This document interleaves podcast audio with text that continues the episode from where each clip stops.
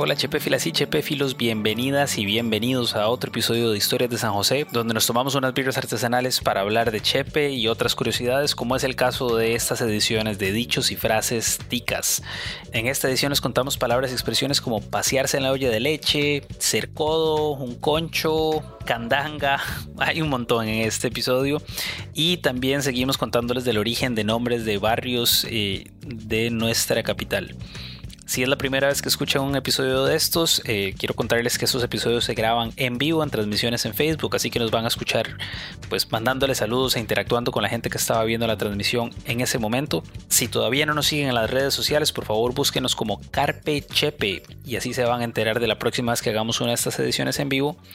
Y antes de arrancar, quiero mandarle saludos a Daniela Castro, Marcela Vega, Luis Álvarez, Francisco Pérez, Daniel Calvo y Carlos Paniagua que nos han escrito para hacernos llegar la buena vibra. Demasiadas gracias. Y un saludo súper, hiper especial a los nuevos Patreons o Patreones o realmente los patrocinadores de este programa. Mónica Quesada, Ana Calvo y Rafael Alfaro, gracias por creer en lo que estamos haciendo. Gracias por ayudarnos a seguir compartiendo historias de nuestra capital. Comenzamos. Salud. Carpechepe presenta Historias de San José conocerás más sobre la ciudad donde vivís, su historia, sus personajes, datos curiosos y algunos de los secretos mejor guardados de nuestra capital. Historias de San José, una producción de Carpechepe.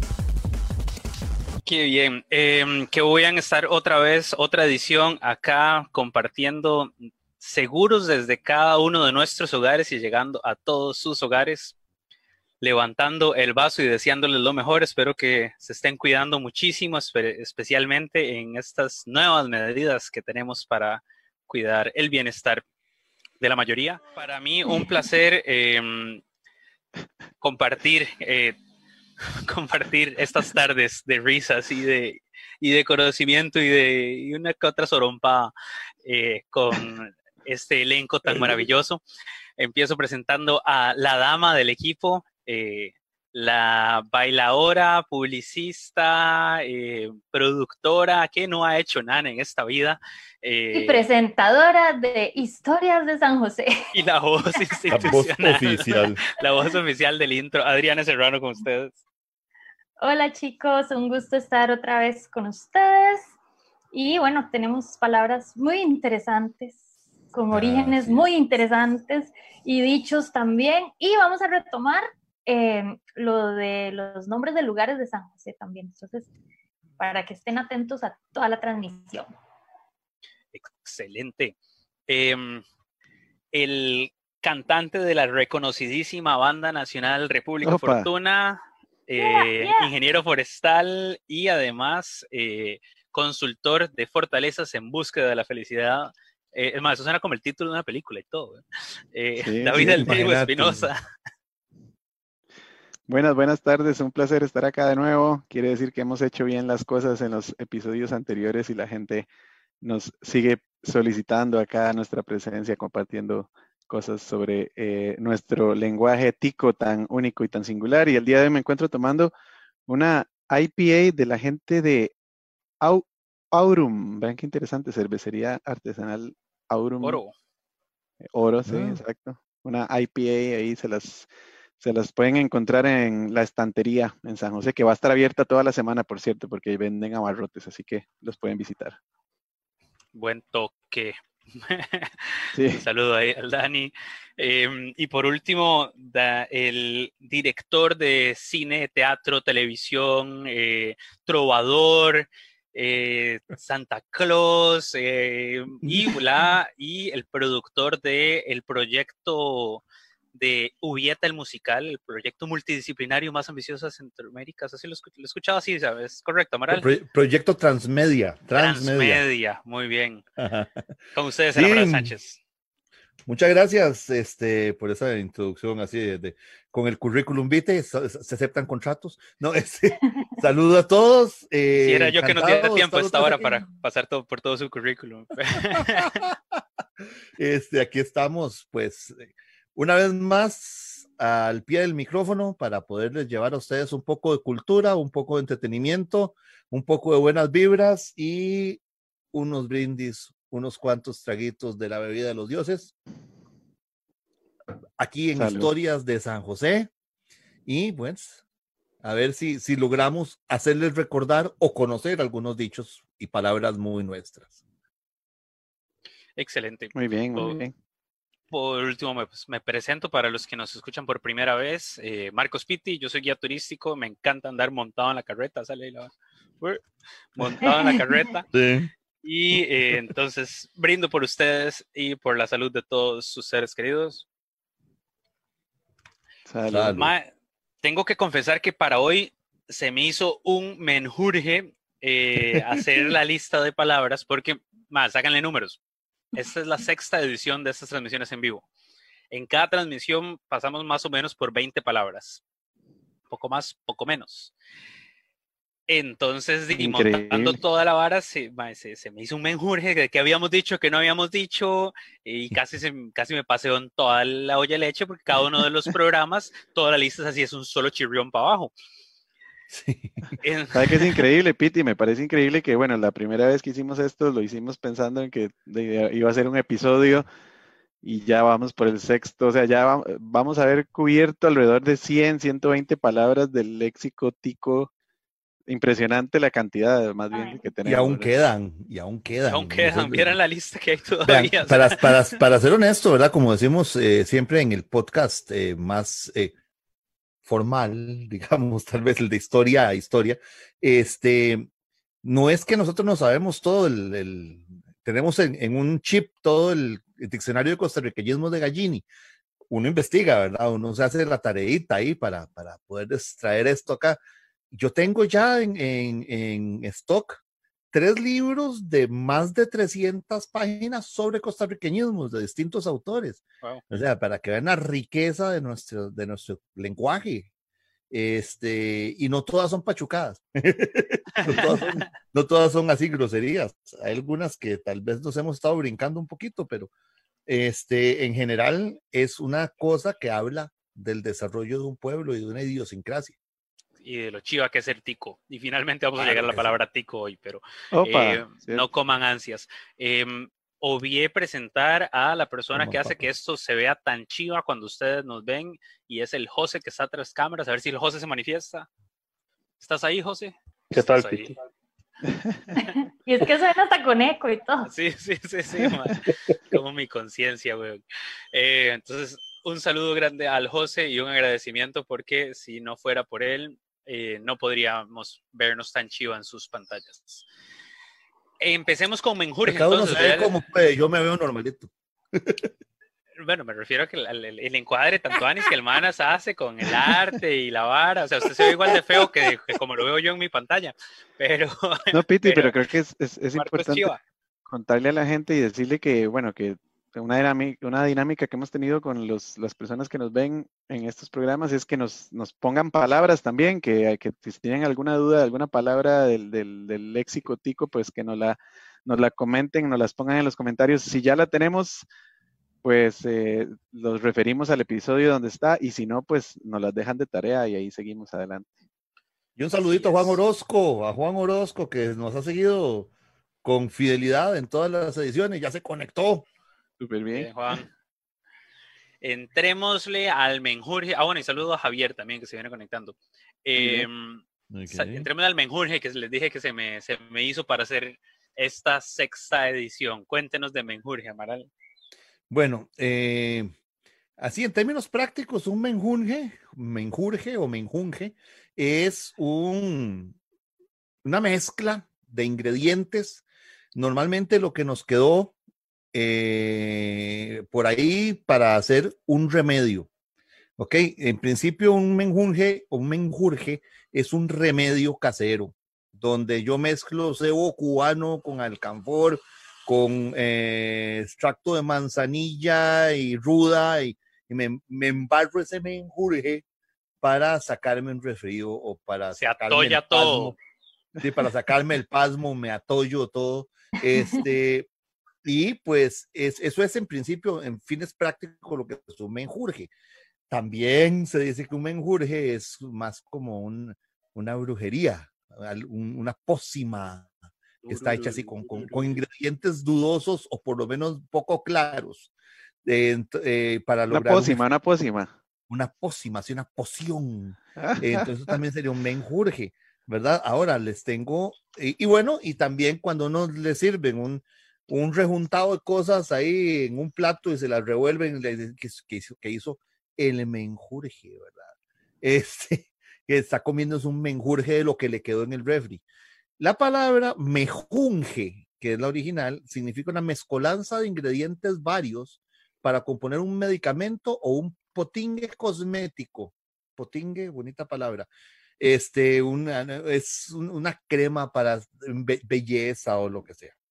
Viene del árabe, mamzug, que significa mezclado, que a su vez es un participio del verbo masaga, que es mezclar, amalgamar. Y con la definición mezcla diversos ingredientes eh, está aplicada no solo en Costa Rica, sino que eso es general del mm. idioma español. Aparece en octava edición del Diccionario de la Lengua Castellana desde 1837, como mezcla de diversos ingredientes con la marca de familiar. Pero en 1869 se registran variantes las variantes menjunje, que se refiere a su vez a la anterior, menjurje y mejunje. Todo publicado por Luisa Tejada en, eh, en la lexicografía de la DRAE. Este, básicamente entonces es un zambrote. que, sí, yo, porque yo, yo bueno, siempre había utilizado menjunje, pero gracias por aclarar entonces. la vara es lo que hay varias opciones. Menjunje, menjurje y mejunje son lo mismo. Excelente. Son, el, el, el, mismo zambrote. El mismo zambrote. Bueno, que dicha que no me pasé en la olla de leche eh, pronunciándolo mal, porque todo estuvo correcto. Eh, mae, todos, todos hemos dicho esa expresión. Se paseó en la olla de leche. Hoy Nane nos va a explicar qué quiere decir. Y, más de uno nos hemos paseado en olla leche alguna vez. También, también hay que reconocerlo. Sí, y de, y de dónde viene también. Este, es interesante porque, bueno, sabemos que tenemos muchísima tradición judía y muchas palabras, ya hemos venido contando unas y hoy vamos a contar algunas otras más que vienen de, de, de la tradición judía, que de los sefarditas que se vinieron a vivir acá a Costa Rica. Y la olla de leche, pasearse en la olla de leche es que la escocheró, ¿verdad? Que esa ya le explicamos. Ah, Se escocheró la leche. Pero también usted echó a perder la olla de leche, se paseó en la cosa, es, dañó la situación, ¿verdad? Lo echó a perder porque la usó para otra cosa. ¿Y cuál es la tradición? Entonces, se supone que había una olla exclusiva para la leche, eh, que aún en la mm. actualidad hay familias costarricenses en las que se tiene una olla exclusiva para guardar la leche, no guardan nada más que no sea leche para que no sepa otra cosa, ¿verdad? No meten ahí caldo de frijol ni, eh, ni, ni, sustancia carne, ¿verdad? Es exclusiva para la leche. Y esa bien es una costumbre judía de tener implementos de cocina y para la mesa solo para la leche o solo para la carne o solo para ciertos alimentos y deriva de una observancia de un mitzvah. No cocerás el cabrito en la leche de su madre. Oh, ah, interesante, mano. Entonces, no, espera. Cabrito en salsa de chamel, no. No, no se puede. No, sí, no, no, no esperé que fuera tan profunda la vara. Es, es, muy, es muy profunda. A mí me, realmente me sorprendió porque de verdad tenemos e, esas raíces este, judías y de prácticas del judaísmo que llegan hasta el lenguaje de se pasiona la leche porque sí, lo, usaste para otra cosa, ¿verdad? Eh, le echaste otra cosa, se pasiona la leche, se fue al carajo con todo. me sacó el menudo, realmente no estaba esperando una explicación tan compleja, bien, Nane. Y Ahora, pasearse en, pasearse en es una cosa que habría que entender, ¿verdad? Porque eso también solo en Costa Rica lo decimos, se paseó en... Es como le pasó por encima, lo, lo arruinó, lo, ¿verdad? Sí, igual este, eh, lo dirían más castizamente, se cagó en la olla leche. Y me cago en la leche también. En, España dice me cago en la leche. ¿Verdad? Entonces, este, sí, pero la olla leche. Habría que ver si es la misma leche. Hay que ver si es Hay que ver si es la misma que le, leche. que le quitaron de la que le quitaron la olla nada más. Mae, me, me- me- me hizo recordar cuando el lechero todavía llegaba a la choza. Por aquí pasa el Eh, en- lechero. En, En en serio, qué bien. Eh, bueno, vi que doña Gilma Pitti, mi querida madre, se conectó desde Panamá, pero Eso. eh, Doña Ma, yo recuerdo- Asado, buenísimo, vende. yo recuerdo que en mi casa llegaba, llegaba el lechero y la leche siempre la hervían y siempre se usaba la misma olla. Exactamente. Qué loco, ma, muy bien. Eh, bueno, les contaba entonces que lo complicado de haber logrado esta lista para esta sexta edición es que de ahí tengo, tenemos documentos similares para las otras cinco ediciones de este programa o de esta edición del programa que hemos hecho y todas son así un chirrión de palabras. Y chirrión es una palabra que a Amaral le encanta utilizar. Yo creo que la primera vez que yo escuché chirrión fue de Amaral. Siempre Sí, la sí. dice, si no de mí. Eh, eh, no, no, no, sí, sí. Recuerdo que estábamos, estábamos todos juntos, Nani, cuando hablamos del chirrión. Este, pues sí, ¿qué es un chirrión? En muchos países, la acepción de chirrión es una vara larga y delgada que se usa como fusta, como, como látigo para azuzar el ganado, para em, eh, pegarle a los bueyes. ¿Han visto la, la vara del boyero? Que lleva una vara, una, una rama larga, una varilla, y va golpeando el, el yugo para que los bueyes se muevan. O la fusta que también usa un, este, el, el conductor de una volanta para golpear de lejos y azuzar a las bestias para que caminen. Pues eso es lo que realmente es un chirrión, eh, según el uso en el español. Ahora, por el ser largo y delgado, ¿verdad? Cuando se está uno frente a un pasillo o un zaguán que es largo y angosto, dices que esto es largo como un chirrión. sí, sí, sí. Y de ahí quedó ¿Qué la... O una propiedad, es que eso es un chirrión. Claro, porque Ajá, es un no. chirrioncillo, porque es angosta y larga.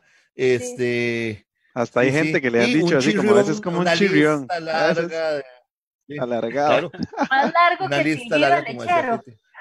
Más, la- Más- más, lar- más fino, más, más fino que un silbido de lechero.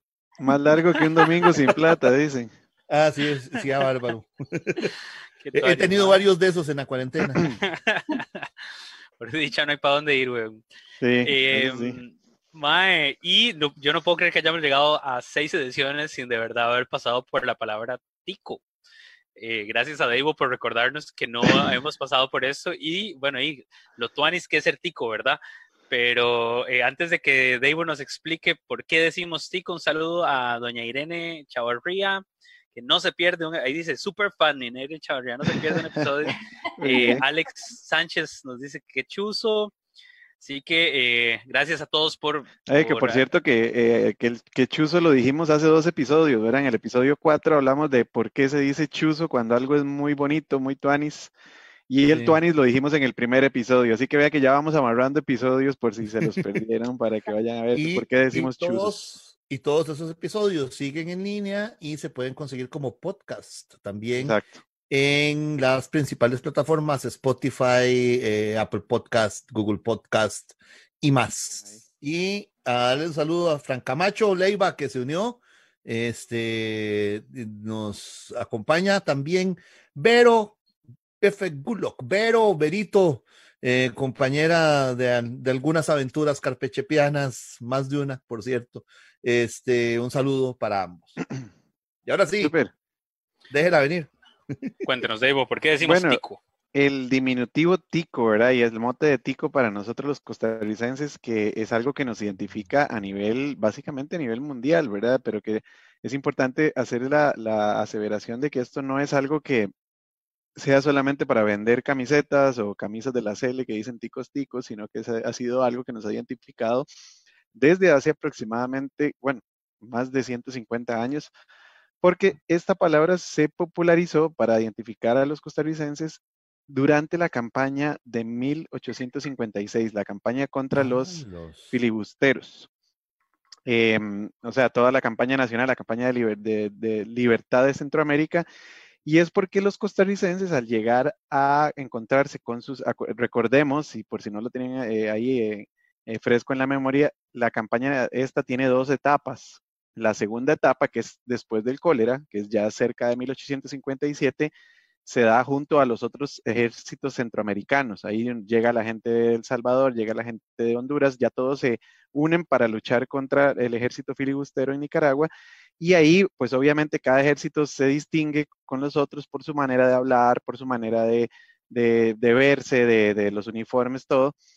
Pero llama la atención que los costarricenses entre ellos se llaman hermaniticos. Mi hermanitico tal, mi hermanitico tal, mi hermanitico tal y tal. Ah, Entonces, una de las teorías más fuertes del origen del tico no, no es el origen, porque ya ellos llegaron hablando así, sino que es donde se populariza y donde los otros lugares, los agentes de otros lugares nos identifican como ticos, que eso es diferente al origen, ¿verdad? El origen se entiende y se interpreta como una manera eh, típica de hablar de nosotros que hablaba de todo en diminutivo, pero con, el sufijo ico en lugar de el, del ito, ¿verdad? Entonces decimos momentico, fotico, o patico en lugar de momentito, fotito o patito. Eso todavía incluso hay gente que lo habla así. Bueno, yo creo que una, voy a echar una fotico ahí, eh, todavía uno lo tira por ahí de vez en cuando, ¿verdad? Ay, qué, Dame un ratico. Un ratico, el Dame un ratico. Se usa mucho.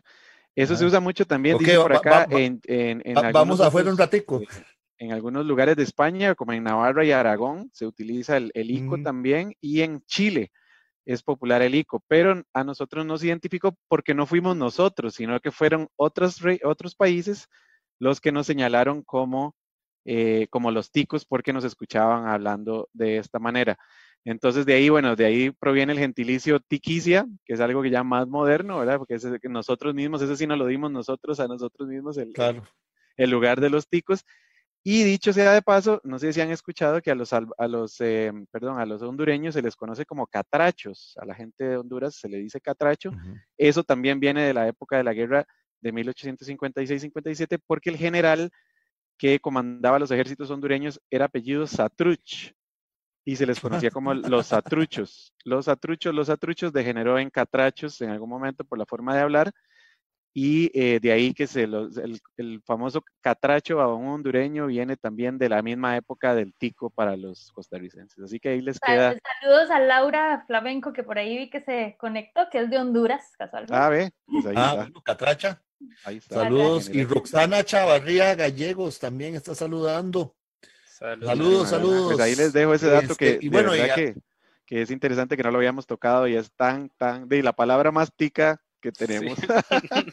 Ahora sabemos, sabemos por qué a los salvadoreños se les dice guanacos y a los guatemaltecos chapines, porque son como los, son las asociaciones, los chapines, los guanacos, los catrachos, los nicas y los ticos. Sí, eh, bueno. son los, los, los, apodos de cariño de, de las regiones. Entiendo eh, que. De, la, de, la, América Central. El chapín era un, un calzado un calzado indígena, era como un zapatito. Y el, el, ah, el, sí, el del Salvador no, no. Andaban en Chapín. Salvador, yo he escuchado Cuscatlecos porque era un, una, una, unos indígenas que habían ahí, pero guanacos, todo, esa sí te la quedo debiendo. Bueno, eh, no se me distraigan, que traemos 20 palabras para hoy. eh, igual, si alguien de los que nos está escuchando eh, sabe y quiere aportar, eh, con mucho gusto ahí compartimos el comentario. Em, cachar fue la otra palabra que Amarol eh, decidió compartir por hoy, para hoy. Cachar. Ah, muy bien. Cachar. Sí. Se lo cachó. Sí, sí, me voy a cachar, me va a cachar la atención de todo el mundo aquí. Ah, muy bien. Este, para, para poderles contar qué es este asunto de cachar. Esta es una palabra que poco a poco ido cayendo en desuso. Este, pero este, uno le decían, le voy a cachar, eh, le voy a cachar una galleta. Le agarraron una galleta. De O si no, le robaron. ¿Y qué pasó con tal para ahí? Se lo cacharon. ¿Cómo? Sí, sí, lo robaron. ¿verdad? sí, cierto, Le cacharon el novio. Esa pasaba mucho. Le, cacharon el novio. Este, eh, no, no, voy a cuidar esto porque no hace que me lo vayan a cachar. Vea, voy a dejar la birra aquí y me la cuida para que no me la cachen, decía. Esa, esa es más, lo reconozco, aunque hashtag yo me acuerdo, él eh, es una frase más de mi mamá y más aún de mi abuelita, ¿verdad? Y resulta que eh, sí, tiene las eh, acepciones de robar, hurtar, sustraer. Me, me, voy a cachar este man un ratico para decirle una cosa, entonces lo sacaba de donde estaban. ¿Ok? Eh, y el origen tiene doble posibilidad, bueno, triple. O del caló cachear, ¿verdad? Que también tiene que ver con agarrar, con tomar. o también tiene parecido con cacher del francés, que no sé cómo, cómo exactamente caché, ¿ok? Y, y, qué significaría, Piti? Porque el francés para mí es como es peor que antiguo. Es esconder en francés. Esconder. Ah, ah, Y to catch del inglés. Que también tiene el mismo origen que el del francés, sí. Atajar, sí, to catch. Así que por ahí es donde nos podemos cachar algo de camino y espero esconderlo, que hayamos cachado un pedacito, de, cachar un pedacito de su corazón con estos podcasts. Excelente. Eh, y un mae que, que cacha y cache y solamente cacha, pero nunca presta y nunca regala, le dicen que es un codo. Sí, mae, no seas codo, mae, no seas codo con eso. Eso me hizo mucha gracia porque yo, bueno, creo que ha sido un, digamos, un término, igual como decía Ama, tal vez un poco en desuso, ¿verdad? Pero em, yo lo que, lo que no pude averiguar, y eso me encantaría que tal vez alguien nos comente, si se usa en otros países. Aquí en Costa Rica, pues sí se usa mucho para decir no seas codo, es no sea, pues, eh, mezquino, agarrado o, amarrado o tacaño, ¿verdad? Eh, el origen proviene de que en un tiempo para indicar que una persona eh, era agarrada o era tacaña, se hacía un gesto cerrando fuertemente el puño, se cerraba el puño como, mae, ese mae, ese mae no, era, se hacía este gesto como decir que la persona de no soltaba la plata, ¿verdad? Era, pero si ven ustedes, y le invito a la gente a hacerlo en casa, que si hacen este movimiento fuerte con el puño, ¿qué se levanta ahí? El codo. Entonces, el gesto empezó luego, eh, o sea, se fue haciendo más hacia ir moviendo el codo, empinando el codo para indicar que la persona era agarrada y de ahí se fue sustituyendo el, el término entre, o sea, de, ser, eh, o sea, el toque del puño, sino más bien como, mire, codito, o sea, que quiere decir que todo lo que tiene lo echa para atrás y no le, no le presta a nadie no se lo pasa a nadie.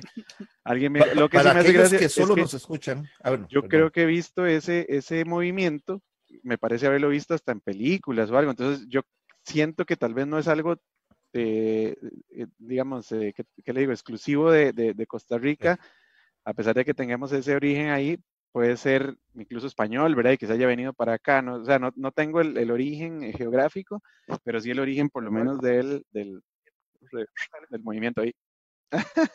Entonces, para aquellos que nos escuchan en el podcast, el movimiento al que Dave se refiere es el de apretar el puño y acercarlo directamente a la cara mientras simultáneamente se levanta el codo más o menos a la altura del hombro. Básicamente, como hace uno para decirle a la gente que es codo. Bueno, pero yo soy mejor empinando el, el codo así. Exactamente. Ahí estamos. Salud. Salud. Probablemente la gente lo está intentando mientras escucha el podcast en este momento. Claro, claro, puede ser. Es como la vez que usted leyó el correo que decía, a la altura de la cabeza. Es como, como la vez que usted leyó el correo que decía, ¿sabía que no se puede chupar el codo? Sí. Ajá. ¿Y saben qué más? No se puede. No. Alejandra puede, man. Ah, hay gente que sí puede, tengo otra amiga que puede. Alejandra puede, pero es la única persona que conozco que lo hace. Eh, Saludo a Ale, que por cierto está ahí conectada también. Ahí está Ale, producción. De parte de em, todo el crew, de toda la pandilla. Ahí, aquí dice doña Roxana, una persona despistada es una asoleada, soleada o asoleada, así se decía antes. Qué bueno. Em, mm, estar asoleado. Eh, continuamos con, esta es otra de las que de, de Amaral que yo realmente solo Amaral se la he escuchado y es ser requintado. No, a ver, cuando alguien se, se, pone una faja o un vestido o un pantalón que le aprieta y que queda básicamente eh, partido a la mitad como un 8, como un 0, con la faja apretada, que dicen, ¿verdad? Este, uno dice, es que aquí ando requintado Y por nunca- derivación, Nunca lo por escuché. derivación se dice, ma, es que la doña me tiene requintado en la casa, entonces no Ah, puedo Ah. ir, no puedo salir. O se dice, en Socao. el brete me, eh, eh, estoy arrequintado en el brete, entonces eh, arrequintado de brete. Es exactamente tallado, socado, lleno de trabajo, eh, a- apretado, ¿verdad? Sí, sí, sí, sí. Y te- eh, estoy arrequintado porque no tengo ni un 5, entonces no puedo, no puedo ir a ese paseo. Estoy arrequintado de plata, entonces, ¿ok? ¿Y de dónde se deriva? A ver, eh, eh, los que están familiarizados con la guitarra tal vez lo entiendan bien, pero por si acaso no, se los voy a, derivar. En las guitarras existen diversos tamaños con diversas voces y diversas funciones. Tenemos el guitarrón de mariachi, supongo que lo habrán visto. pues. Tenemos la guitarra normal y tenemos una que se llama el requinto Ah, que es una voz más aguda, es la que normalmente lleva las melodías. De hecho, tiene una afinación diferente, hay que hacer una- un transporte musical tonal para, o sea, los acordes de la guitarra no son iguales a los del requinto para que suenen iguales, o sea, son iguales en posición, pero si yo en la guitarra hago un sol, en el requinto hago un re, por decir algo, Sí, solo para los sí, que sí. saben un poquito más de guitarra. Este, por consiguiente, en términos físicos, para lograr un sonido más agudo, yo necesito tener cuerdas más delgadas y o más tensas. Entonces, la cuerda del requinto está arrequintada lo más, la más fina, socaditica, entonces de ahí viene arrequintar de la, del requinto, poner tensas las cuerdas. Entonces en el trabajo me tienen arrequintado, o sea, me tienen apretado como la cuerda más, más fina de un requinto.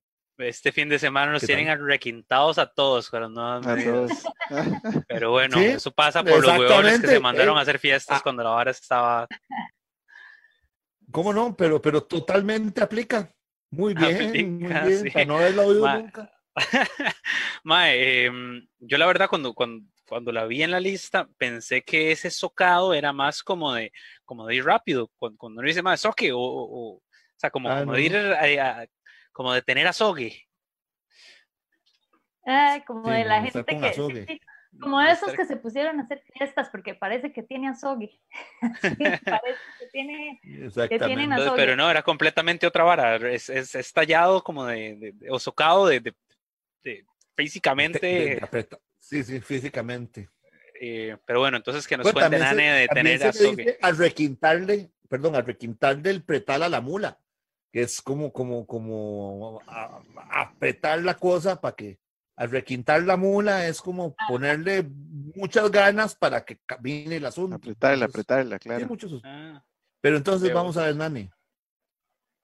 Bueno, tener azogue, no sé si lo han escuchado, pero di, yo de chiquitita era una, una chiquita muy inquieta, ¿verdad? Entonces mi papá me decía, y parece que tiene azogue, usted se quedita, sosiéguese, me decía mi bisabuela, que en paz descanse, Sosiéguese, sosiéguese, parece que tiene azogue. Y, y, y- y peor porque decían que parece que tiene azogue en el culo, decían los niños.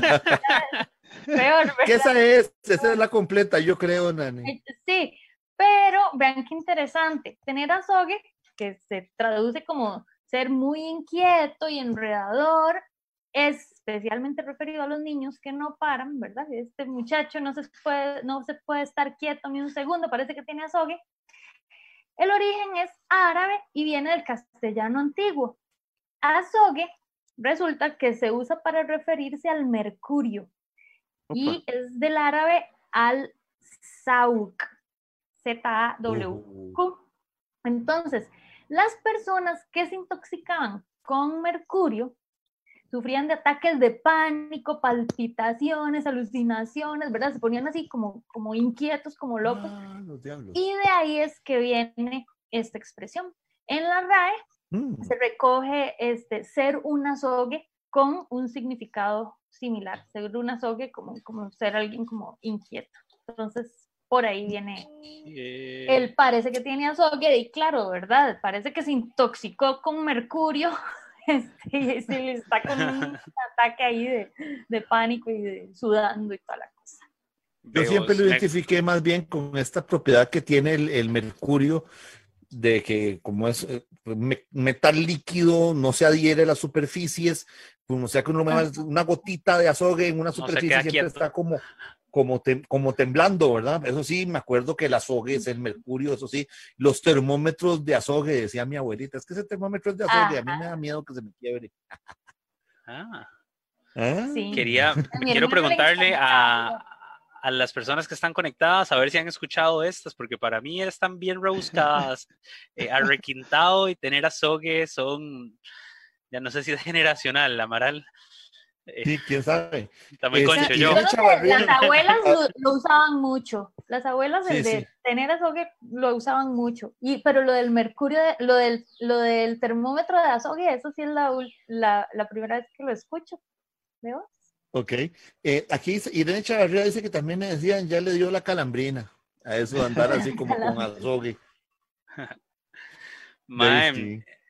Eh, Muy bien, pero, pero, pero, suena más concho lo de tener azogue en el culo, ¿verdad? Yo, muy bien, sí. Suena más concho. Yo, yo me, me, estaba preguntando si ya era muy concho, diciéndole a Amaral que si era una vara de generaciones, de generacional. Eh, aquí dice Mónica Quesada. De, generaciones. aquí dice Mónica Quesada, jamás esas nunca las escuchas. Eh, entonces, aquí ya me están pues dando la razón. La gente joven no, no usa esas palabras, Amaral. La gente más joven. Arrequintado. Me estoy, metiendo yo en el, me estoy metiendo yo en el grupo de jóvenes. Más joven. nunca las escuché. Bueno, también es que acuérdense que, que, mi mamá es de San Carlos, ¿verdad? Entonces ahí, eh, este, en las zonas rurales siento que, se, que a veces se, se utilizan más este tipo de dichos. Se conservan por más tiempo, sí. Se conservan más. Bueno, y sí, yo les, yo les menciono muchas veces los que yo oía de mi abuela, no es tanto que los tenga yo en mi léxico diario, no estoy tan viejo, Piti. Bueno, sí, pero... Es que yo lo sigo escuchando, pues mi mamá sigue hablando así. Claro, claro. Bueno, yo estoy, es que me gusta molestar a Amaral. Em, bueno, Amaral, cuéntenos, concho, ¿de dónde vienen los conchos o las concherías? Bueno, ok. El concepto de concho tiene dos, dos eh, posibles definiciones, no usos. Las dos vienen de lo mismo. Uno le dice a alguien lo que estamos diciendo, ser concho como que grosero, o ser concho como que polo. ¿verdad? Es, es, que ese es un concho, a ese ya, esa se usa mucho menos ya, pero viene de ahí. Ser concho de grosero viene de los conchos, los polos, los campesinos, este, que no tenían unos modales muy refinados, que no se andaban muy por las ramas, sino que te decían a la cara que sos viejo, por ejemplo. Este, ese tipo de cosas. No tenían filtro, no tenían filtro. Este, es una conchada. Es decirle una conchada a alguien, exactamente, sin filtro. Este, una conchada, esto, uno dice, mira, qué bonito te quedó el tinte del pelo. bonito. Si parece que se le cayó el botiquín en la cabeza. Claro. de alguna manera es de una candidez, ¿verdad? De, propia de, de nuestros campesinos. Pues la palabra concho como aparece en un diccionario de costarriqueñismos avalado por la Asamblea Legislativa. Este dice que es rústico, campesino, paleto. Paleto es muy español y lo que significa es polo. Este se origina de la generalización que se le dio, y estoy citando literalmente al hipocorístico concho de concepción. El hipocorístico es como decir el, el, apodito, como decir Memo a los Guillermo, como decir este Chalo a los Gonzalos, ¿verdad? Que es una forma de eh, abreviar, de reducir y hacer como más familiar el nombre de alguien. La gente que se llamaba sí, para nosotros es un hipocorístico. Este, entonces ya sabemos cómo, cómo decir la próxima. Es el hipocorístico de José. Bueno, el tema es que no estamos hablando de palabras rebuscadas, sino de palabras ticas. Eh, concho es el hipocorístico de Concepción. Hoy por hoy nosotros conocemos señoras que se llaman Concepción, Doña Conce, Conchita. ¿Mm?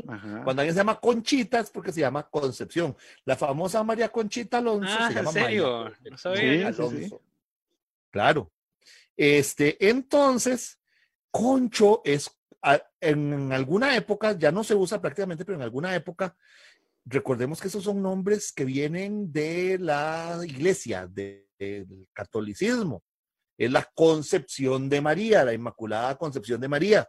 Por eso se llama Concepción. Socorro, la Virgen del Perpetuo Socorro. ¿Ok? Auxiliadora, María Auxiliadora. ¿Ok? Guadalupe. Entonces. Guadalupe, eh. Las lupitas. no, no, es- Guadalupe, Concepción, Carmen, eran nombres que se aplicaban por igual a hombres o mujeres. Ok, yo tenía un tío bisabuelo, Carmen, que, eh, que se sí. encontró con el Cadejos. Bueno, pero Pilar, que era don Pilar. Jiménez. Bueno, don Pilar Jiménez, por la Virgen Sí. del Pilar, Ajá. correcto. Don Buenaventura. Don Buenaventura, sí, pero bueno, Buenaventura yo no le he oído un nombre femenino, por lo menos. Yo tampoco. Pero eh, entonces a los que se llamaban Concepción les decían Concho, de cariño, digámoslo así. Y eh, hay un libro, es que aquí es a donde se pone muy bonito el asunto y me toca a mí y toca varias aristas, eh, que hay una, una obra de teatro, de las primeras obras de teatro escritas en el país, que se llama Don Concepción y los pretendientes Mm. escrita por ni más ni menos, ya que hemos estado hablando de costarriqueñismos y hemos echado mano de su, de su obra más, más conocida, tal vez, o una de sus obras más conocidas, junto con El Árbol de Pie, Carlos Gallini. Este, Don Concepción es la historia de un señor muy acaudalado, pero absolutamente rústico, campesino, paleto. O sea, un polito con plata. Se hace de plata una... Y entonces le empiezan a llegar a pedir la mano de sus hijas.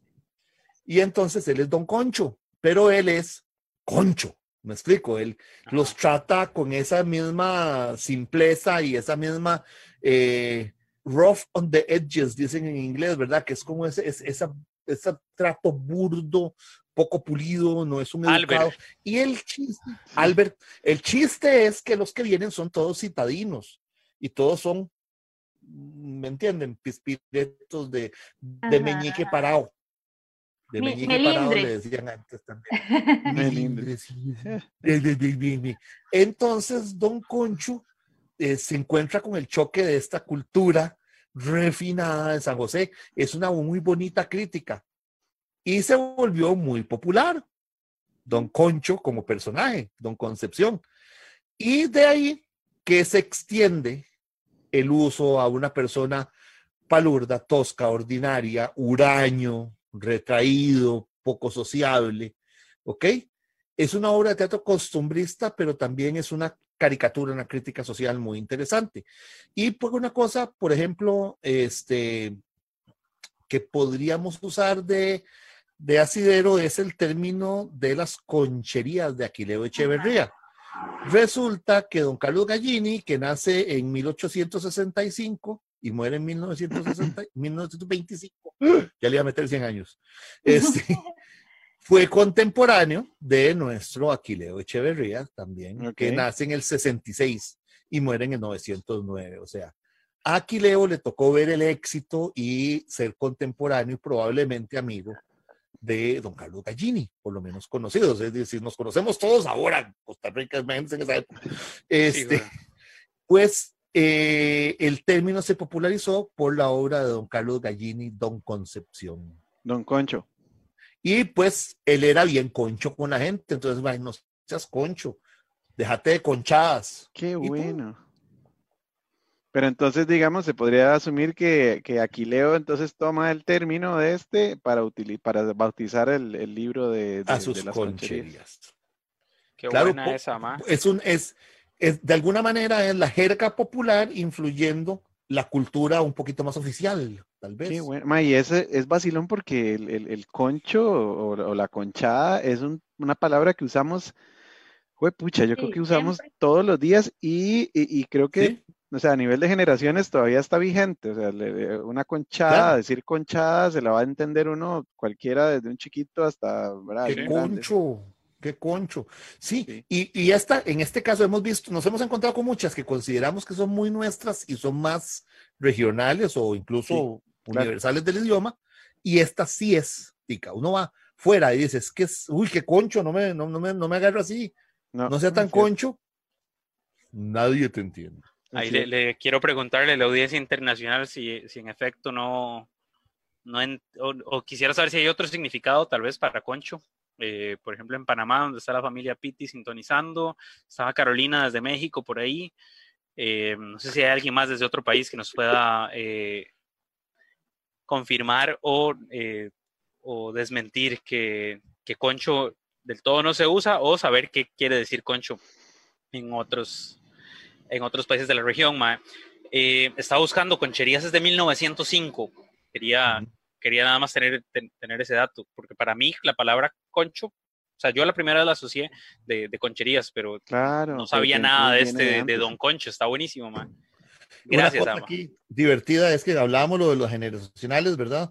El, el Sí. comentario parece que fue borrado, no sé por qué, pero habían puesto que eh, no las conocían, pero están buenísimas las palabras. Y entonces con lo de las soga les decía, sí le voy a decir a, y etiquetaron a una persona, no la voy a cantar. en esa sogue, huevón, le van a decir. Lo Entonces, borraron después. es- no solo estamos recordando y explicando, sino que estamos haciendo cultura nuevamente. Muy bien, muy bien, me encanta. Es Mae, cierto. em, El, el concho en, en América son como los residuos del café, como las sobras de comida, sedimentos que quedan. es Pero- cierto, Ah, mami. me- Digamos, en, bueno, cuando se hacía el, el arroz en, en olla normal, Ajá, el concho. abajo se hacía el concho del arroz. Ah, nos hacemos la costra, de, de- de- de- Y- es como la conozco yo. Qué rico. Ah, poquito sí. de costra con caldo de frijol. ah. sí, mi mamá siempre decía, me dejan el concho del arroz y ya la costra esa, a mi mamá le encanta. Ve, la costra es uno que hay que No buscar. sean por ahí. Mae, eh, Parala, más- ahorita, ahorita hablamos Sí, sí. de eso. Más Ahorita- de- ahorita hablamos. más de un concho por ahí eh, pasa repartiendo educación a través del pescozón. Sí, ese, ese, bueno, de hecho nos lo preguntamos ayer si ya lo habíamos comentado porque por ahí habíamos hablado de un cato, creo, ya habíamos hablado del cato, Gato ya lo habíamos tirado, sí. pero no Pero habíamos falta hablado el meco. del pescozón. El pescozón realmente es una palabra que deriva de pescuezón. O sea, realmente la palabra original era pescuezón y es de origen latín. El latín post, que quiere decir detrás, y cueso, que es el cuello, el cogote. Entonces, de ahí deriva el latín coexum o coseum, perdón, coxeum. Y obviamente por ser detrás del coxeum es po- poscueso o pescuezo. Entonces el famoso, la palabra pescuezo Osco es un- viene de ahí, de atrás del cuello. Entonces el pescozón en Pum. buena y sana teoría originario era un huevazo detrás del cuello. Una queca. Una queca. Una exacto, ese- queca, exacto. ese hay que- ese hay que buscarlo. Entonces, un pescozón originalmente era una queca porque era detrás. Entonces dice que el pescuezo y el pescozón o el pescuezón derivan de ahí.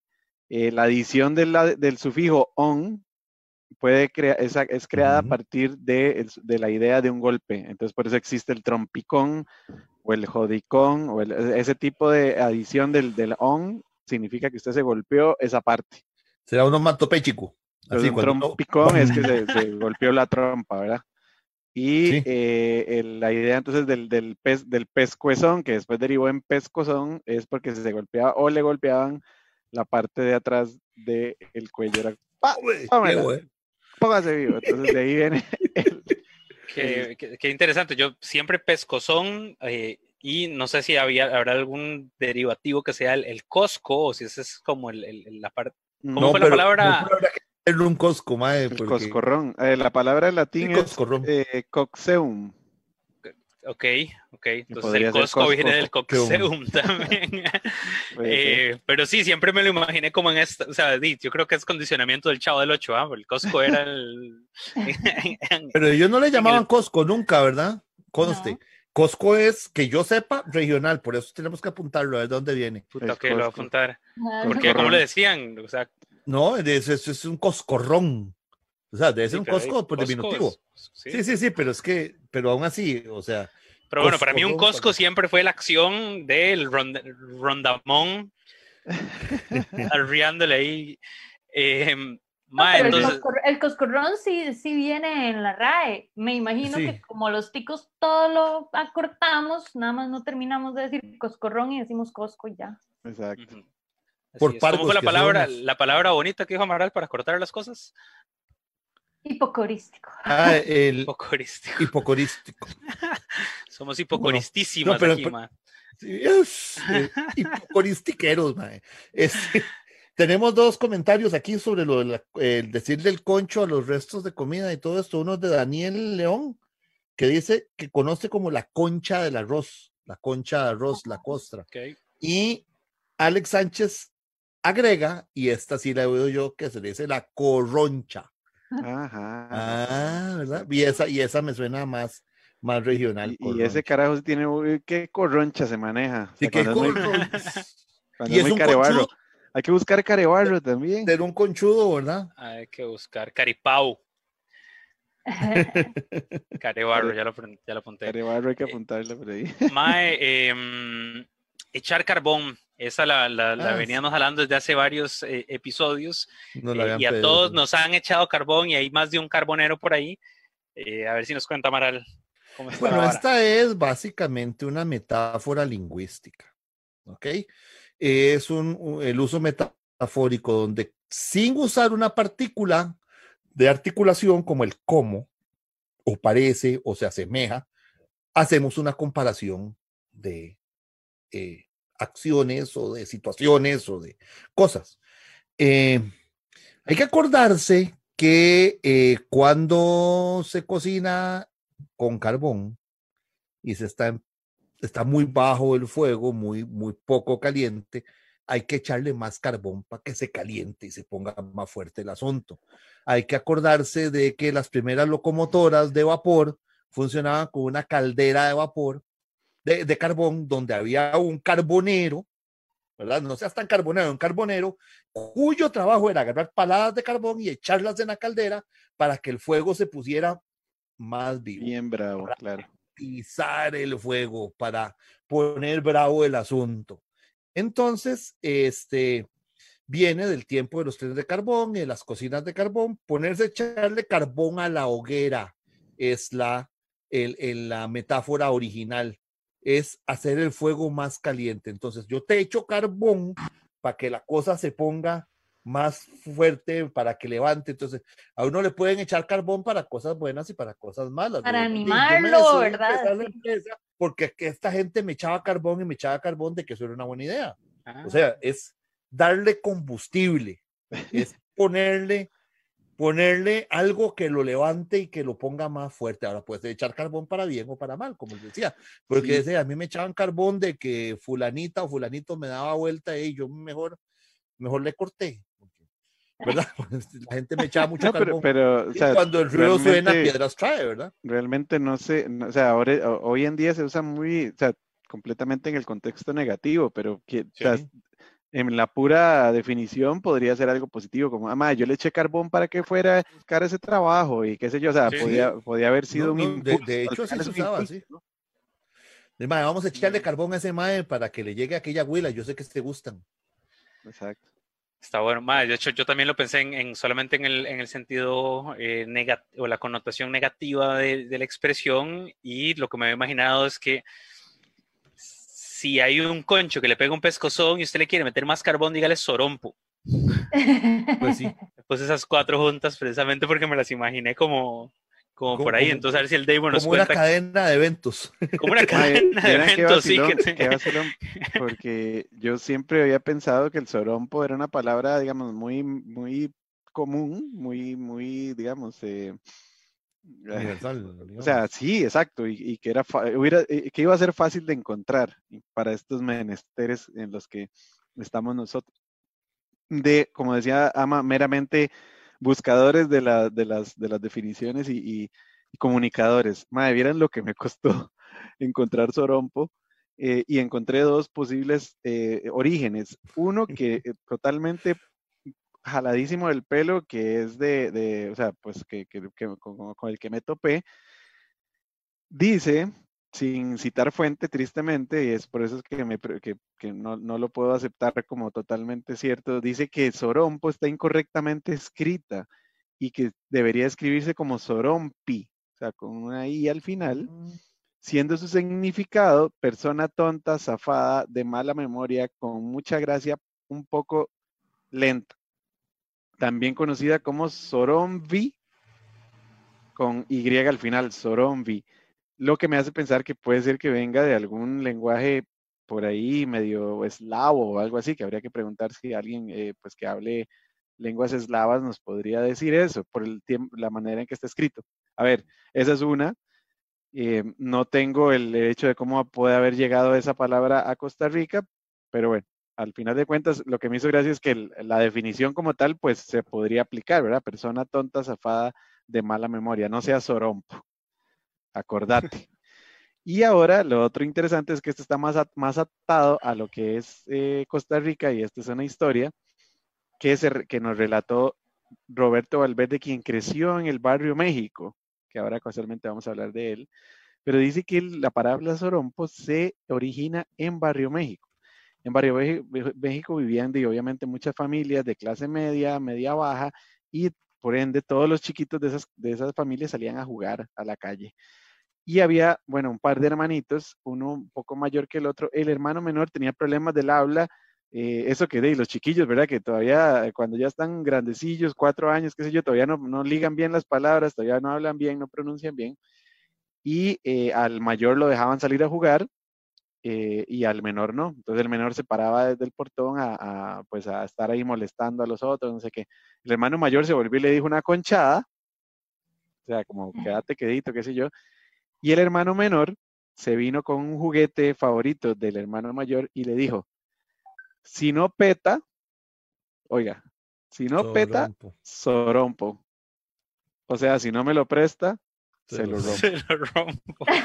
El resto de los niños del barrio les hizo tanta gracia, si no peta, sorompo, que le empezaron a decir al, hermano mayor el mote de Sorompo y así se quedó. Entonces, estos son dos posibles orígenes de la palabra Sorompo. Me pareció graciosísimo, eh, al menos este súper anecdótico. Si no, si no, yo ayer cuando lo, cuando lo leí, cuando lo encontré, yo dije, madre, mañana me va a tocar decir eso en, ahí en vivo. Que se haya viralizado tanto, ¿verdad? Si no peta... Parecido tanto. Si no peta, Sorompo. Madre, sí, pues está, está, como jalado el pelo. De hecho, las dos suena por falta de, de, fuente y el otro. Eso es básicamente. suena demasiado anecdótico, pero está chivísima la anécdota. De fijo, prefiero la segunda. Me, quedo con esa. Yo también. Y como les digo, son palabras que incluso las usamos tanto como, bueno, no sé si la gente lo recuerda, pero el término polo hemos encontrado ciertas cosas que podrían significar, pero no hay un, así un origen y un, y un, significado que podamos decir de polo eh, viene de tal, y es una palabra que se usa todo el tiempo, ¿verdad? Lo mismo con el sorompo, que bueno, lo, lo encontré con S, pero también por ahí aparece con Z, como definición, pero nunca aparece el origen de la palabra, que esto Me, llamó la atención porque yo, bueno, tampoco es como que escribo Sorompo todos los días, pero yo lo hubiera escrito con Z y me llamó la atención que se lo mando con S. Sí. Eh, es que el que es con Z es el Zampaguabas. hay que buscar. Aquí mando a decir Alex Sánchez Torombolo. Pero para mí ah. Torombolo es el recuerdo de una caricatura de... Una caricatura. ah, sí, pero no, es, yo también, yo también lo primer, mi primera era la caricatura. Sí, sí eh, y de hecho no, nosotros le decimos Torombolo. Midjog era en inglés. ¿Cómo? Creo que se llamaba como Midjog, una hora así. Ah, por ser un jog. Jughead era la vara. Sí, ahora está Riverdale de, de moda y sale. Claro pero más... El tema es que estaba esa, esa, historieta, la historieta de Archie, que es la que se basa ahora la serie Riverdale. Y me voy a aprovechar ya que estamos aquí solo para hacer una cosa que los ticos a veces nos brincamos las tildes, ¿verdad? Es torómbolo, es tildado en la O ah, segunda. Y eh, es, eso es, y tiene que ser, no sé el significado, pero sé que tiene que ser castizo, tiene que ser español castizo, porque el uso de cambiar los nombres tan radicalmente de los personajes para hacerlos calzar un poco más en el concepto órgano o solo porque se me ocurrió que así sonaba mejor, viene de las traducciones españolas, ¿verdad? Entonces habría que ver y voy a proceder a preguntarle a Mr. G, el que todo lo sabe, a ver qué. Bueno, podemos volver con esa respuesta con, en una próxima edición, porque nos quedan palabras y estamos sobre la hora ya. Em, aquí nada más para leer algunos comentarios. Eh, María Palacio Pití se reporta desde Panamá. Saludo a la prima. Y dice Milagro Salas que em, la próxima hablemos de Cacreco. Ya la apunté. Ah, qué buena, Cacreco. Cacreco, sí. Ahora, Nane tiene una expresión de esas, muy de Nane, muy de esas de, de carrete chillando, eh, que es como el palo del perico o de la lora. O de la lora. No, sé si, no sé si lo han escuchado, ¿verdad? Pero bueno, esa expresión este, y proviene que antes era muy común que tuviéramos como mascota un perico o una lora en cada casa, en la casa de la abuelita, la casa de la tía, siempre había un, un perico, una lora, y lo tenían en su jaulita, y la jaulita tenía un palito y un periódico abajo, ¿verdad? Entonces, puede ser como el palo el perico, el palo de la lora, o como el periódico de la lora, ¿verdad? Sí, cagadititico. Entonces, cuando alguien se lleva una regañada, este, lo que decía, sí, no, me fue como el palo el perico, cagadititico, salí, salí como el palo de la lora, cagadititico. Totalmente metafórico, como decía. Es muy, sí. Es, sí, es una vuelta metafórica totalmente. Pero eso es como la, también como la gracia y, y, y esa vivacidad que, que tiene el, el, campesino, el concho que, que dice, concho. que dice ama, ¿verdad? De, de, sacar como esas expresiones de la cotidianidad. Entonces, bueno, sí, como el palo el perico. Como el palo la lora. Mae, la lora, sí. Me llamó mucho la atención y esta, esto, pues como es para una transmisión en, bueno, perdón, antes de, antes de tirar esa, Edgar Runebaum aquí dice como el cajón de los pollitos, da igual que el cajón de los pollitos. Cagadito. Mae, eh, esta palabra me llamó mucho la atención que Dave quisiera eh, explicarla hoy porque yo realmente nunca le di dos segundos de pensamiento a la vara, o sea, sirope. Quiero, quiero que Dave nos cuente qué, o sea, cuéntenos sirope. Mire, porque... Es vacilón porque yo, o sea, pues buscando un poco de palabras y todo, eh, estaba, estaba buscando sopapo porque, bueno, como, a ver, como encontré pescozón, yo dije, mae, sopapo, que de dónde vendría sopapo, y bueno, por ahí la podemos comentar después, porque también la encontré, pero me salió sirope cerca y yo, ay, madre, mira, el sirope, además, esta es una cosa tan tica, tan, no sé, me sonó demasiado tica la palabra y que nosotros siempre decimos el sirope y se le salió el sirope y, claro. y fresquito de sirope, no sé, pues cosas con las que crecimos. Sirope con chan. Me lo fui a encontrar por ahí y resulta que pues, obviamente no es solamente tica, sino que es una palabra utilizada, uh, pues, ¿verdad? Todo, por toda Latinoamérica. Y es porque nos viene. Incluso. Exacto, y es porque nos viene del, del, de sí. España y a través del, de la parte árabe. O sea, eso viene del árabe sarap o sharab ah. con CH, sharab o con S, sarab o sharab, que significa bebida. En general, las bebidas que tomaban en ese tiempo eran dulces. Entonces el sharab o el sarab se, se llevó al latín como sirop en el siglo XII.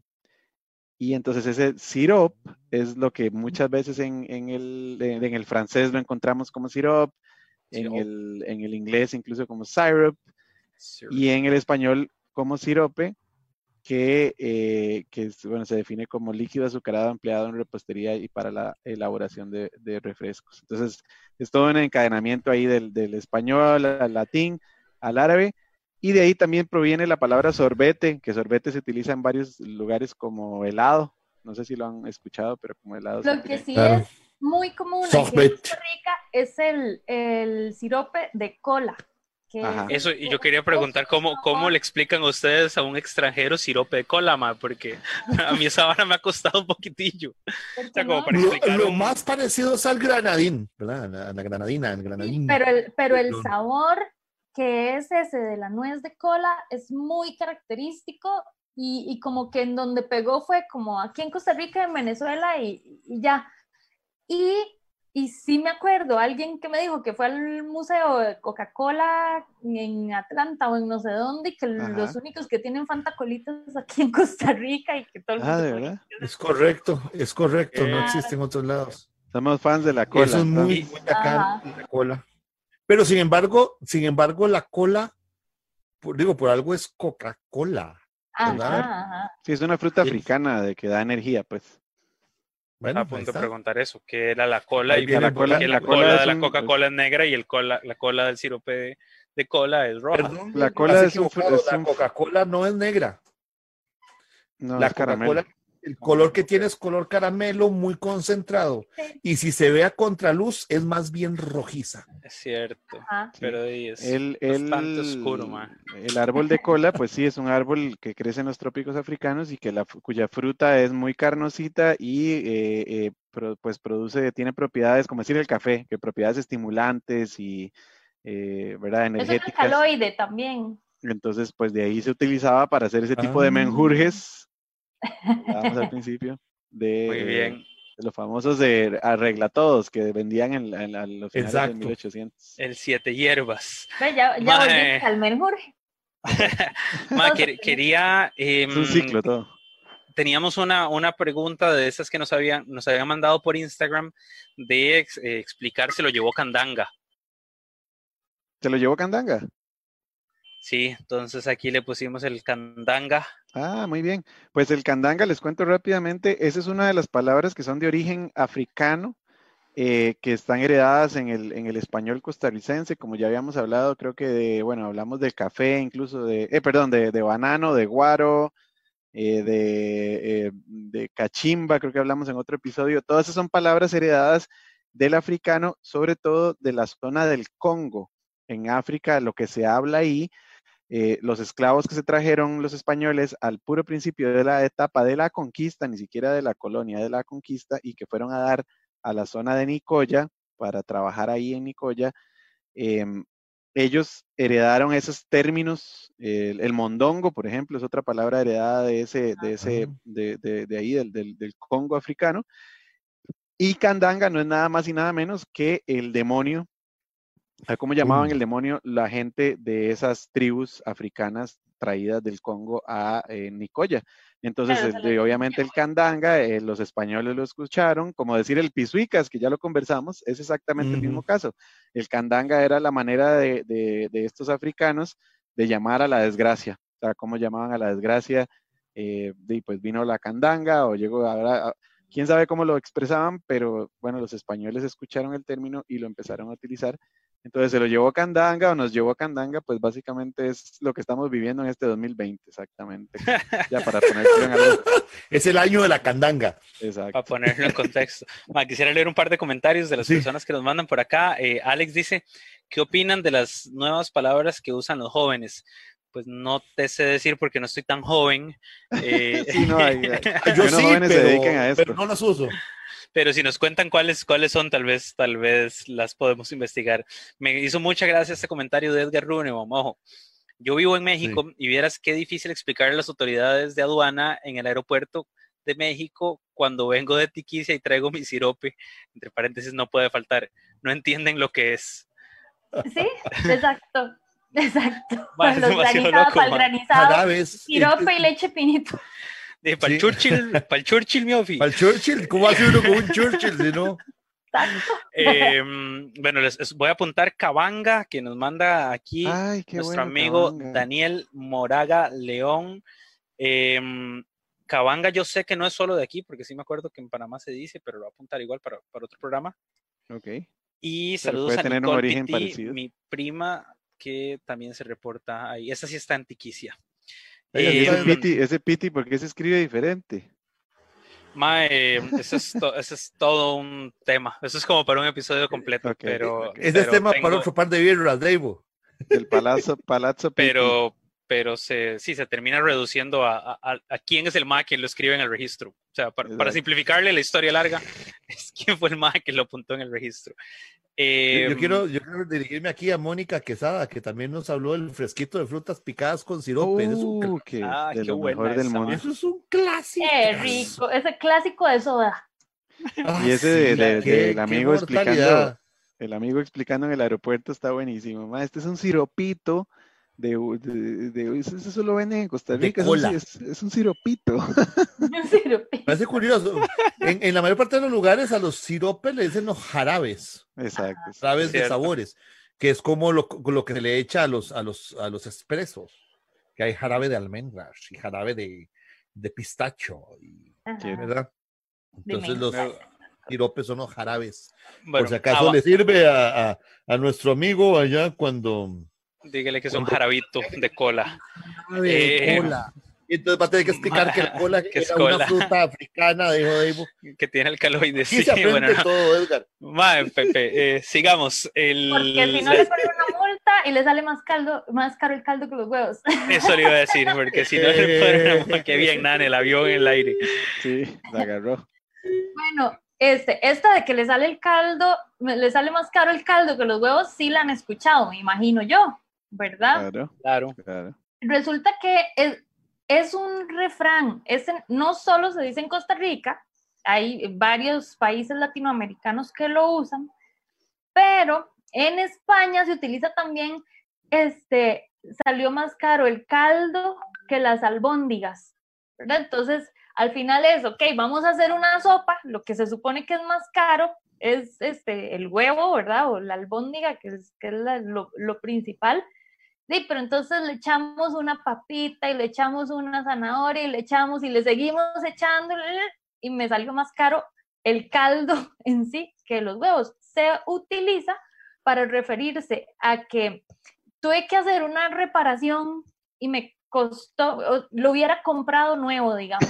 No sé, reparar el carro, me salió más caro el caldo que los huevos, Claro. me lo, lo hubiera comprado nuevo que me salía más, más barato que O hacer la implica- reparación. Me implica más esfuerzo o que me lo imp- que- Ajá, o me implica más esfuerzo. es- Uy, no, de sí, hacer No eso. vale la pena, exacto. Es como No lo que nos está pasando ahora.